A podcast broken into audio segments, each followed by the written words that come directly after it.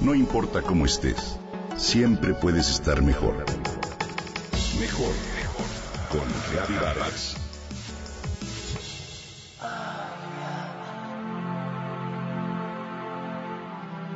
Cuando te enamoras, sientes mariposas en el estómago. Cuando te asustas lo dices sin reparo. Se te hace un nudo en el estómago. Cuando tienes coraje, lo sientes también en el estómago. ¿Por qué relacionamos el estómago con la mente?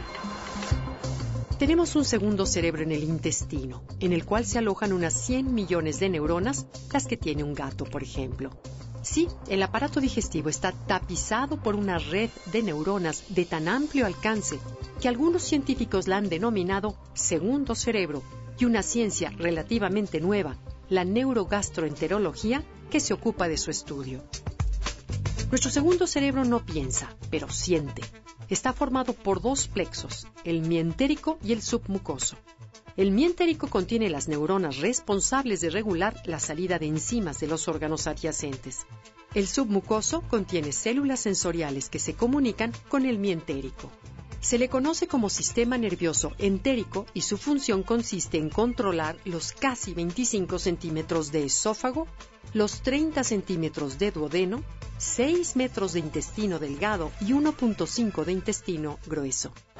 Michael Gershon, jefe de Departamento de Anatomía y Biología Celular de la Universidad de Colombia, publicó un libro llamado El Segundo Cerebro, el cual resucitó en interés por esta especie de sucursal de nuestra cabeza. De acuerdo con los estudios de Gershon, 90% de la serotonina, neurotransmisor estrella de los circuitos cerebrales, en realidad se encuentra en las neuronas del intestino. ¿Lo sabías? Ahora bien, de acuerdo con los neurólogos de este segundo cerebro, el tratamiento de algunas enfermedades intestinales experimentará una revolución. Las bacterias intestinales pueden condicionar incluso la personalidad se ha comprobado que aquellos con problemas de conducta tienen diferencias esenciales en la flora intestinal que otras personas sanas. Así, modificar la flora bacteriana intestinal predeterminada puede cambiar la conducta, de acuerdo con Fernando Carballo, presidente de la Sociedad Española de Patología Digestiva. Si cambias la dieta para estimular los intestinos, podrían curarse determinadas enfermedades neuronales, afirma Carballo. El pequeño cerebro que tenemos en las entrañas funciona en conexión con el grande y determina, en parte, nuestro estado mental. El síndrome de colon irritable deriva en gran parte de un exceso de serotonina en el intestino y quizá pudiera ser considerada una enfermedad mental del segundo cerebro. Te comparto algunos datos curiosos. La proteína que quema la grasa corporal se encarga también de la memoria, a decir de los expertos. Por eso, las personas que padecen obesidad son más propensos a la demencia. Ya que en el estómago se aloja la mayor parte de la serotonina, hormona de la felicidad, podemos decir con certeza que el estado de ánimo se aloja en nuestro estómago.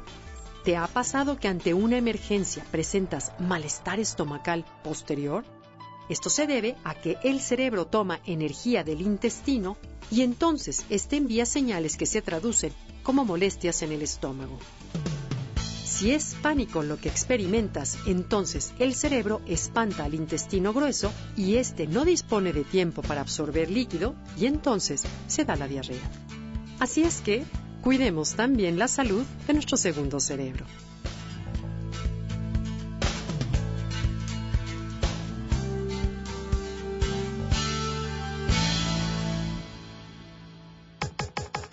Comenta y comparte a través de Twitter.